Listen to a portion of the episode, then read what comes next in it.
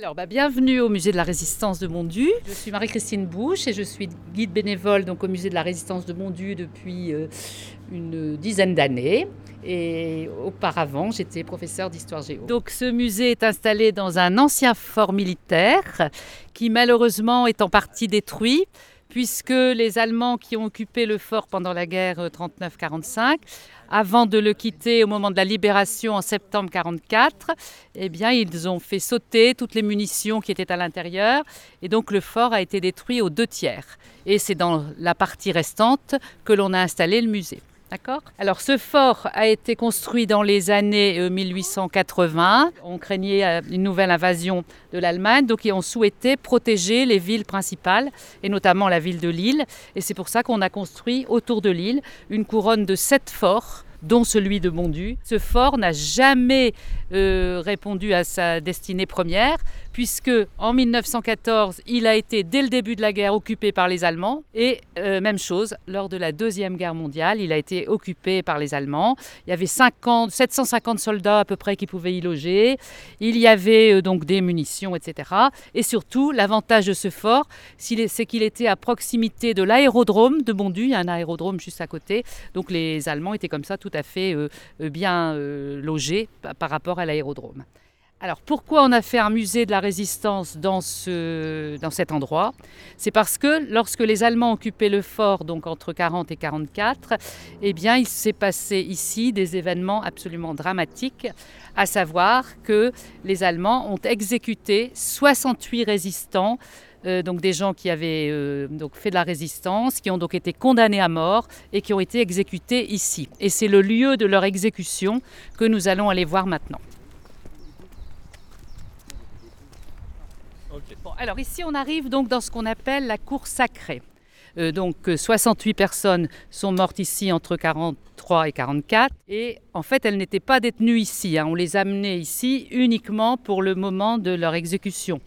Et comme les Allemands occupaient le fort, on n'était pas au courant que ça s'est passé.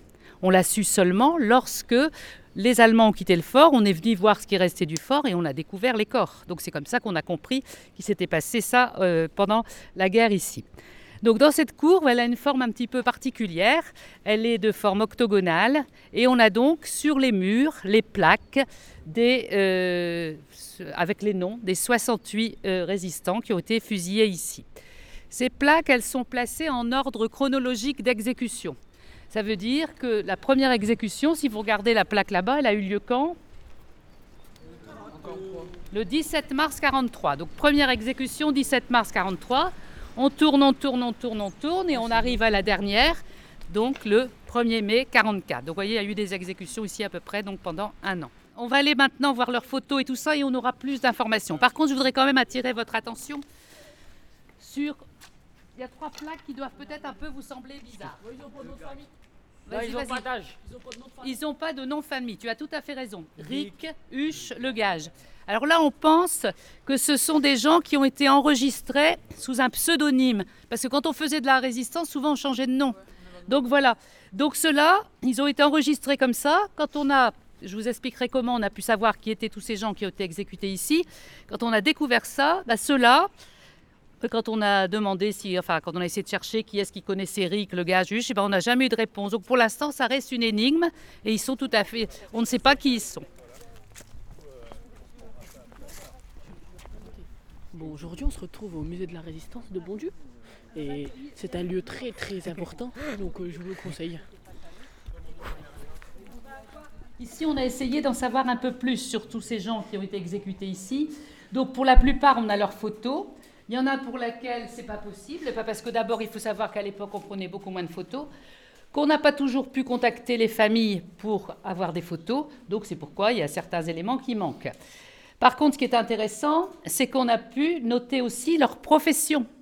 Et ça, quand vous faites un petit peu le tour de toutes les professions qui sont notées ici, eh bien, ça vous permet de voir que dans la résistance, il y avait toutes sortes de gens, aussi bien des ouvriers, aussi bien des employés, des médecins, des instituteurs. Voilà, c'est très, c'est très varié. Alors, vous pouvez justement regarder quelques, quelques professions et vous allez voir que c'est très varié.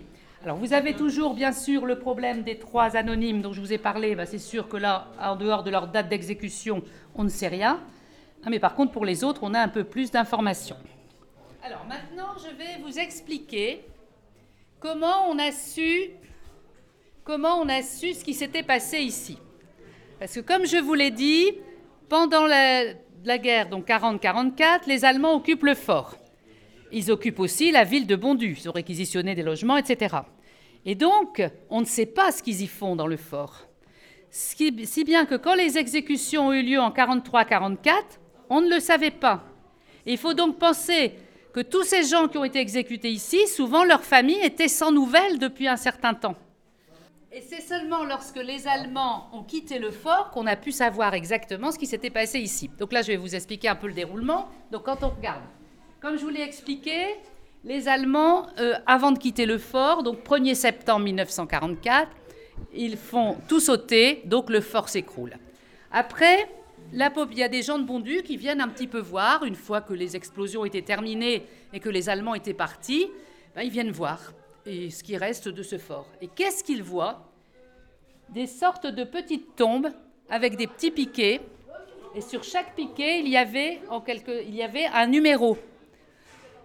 Un numéro, ça ne dit pas le nom de la personne. Donc on s'est dit, effectivement, il y a dû avoir des exécutions ici, mais on ne sait pas qui sont les personnes qui ont été exécutées à Bondu. Et voilà que quelques jours plus tard, par un concours de circonstances tout à fait extraordinaire, il y a un résistant qui a poursuivi, donc les Allemands étaient en train de s'échapper en début septembre, et il a tué un officier allemand. Et ceci, ça s'est passé à la Madeleine, donc la Madeleine, c'est pas trop loin de Bondu. Et l'officier allemand est, donc, est mort. Il avait avec lui un porte-document dans lequel il y avait une liste. Et dans la liste, il y avait la liste des fusillés du fort de Bondu. Et pour chaque numéro qui était marqué sur les petites tombes, on avait le nom correspondant. Donc grâce à ça, on a pu prévenir toutes les familles. On a pu leur dire, ben voilà, on est désolé, mais euh, vous n'aviez pas de nouvelles de votre mari, de votre frère, etc. Mais voilà, on est au regret de vous dire qu'il a été exécuté ici à Bondu. Et donc vous imaginez que l'émotion de la cérémonie qu'on a organisée lorsqu'on a sorti les corps pour les rendre aux familles, et les familles ensuite les ont emportés dans les cimetières d'où ils étaient originaires. Donc personne n'est enterré ici, d'accord? Pour les trois anonymes, ils sont enterrés au cimetière de Bondu, puisque là, jamais personne les, les a réclamés, puisqu'on ne sait pas à quoi ça correspond. Donc voilà comment on a su ce qui s'était passé ici donc pendant la guerre voyez, on l'a vu, on l'a su vraiment à la fin de la guerre. Donc tout ce qui s'est passé en 43-44, on ne le savait pas. On peut l'applaudir, oui. Merci. En tout cas, euh, vous avez été impeccable aussi, parce qu'on n'a pas toujours des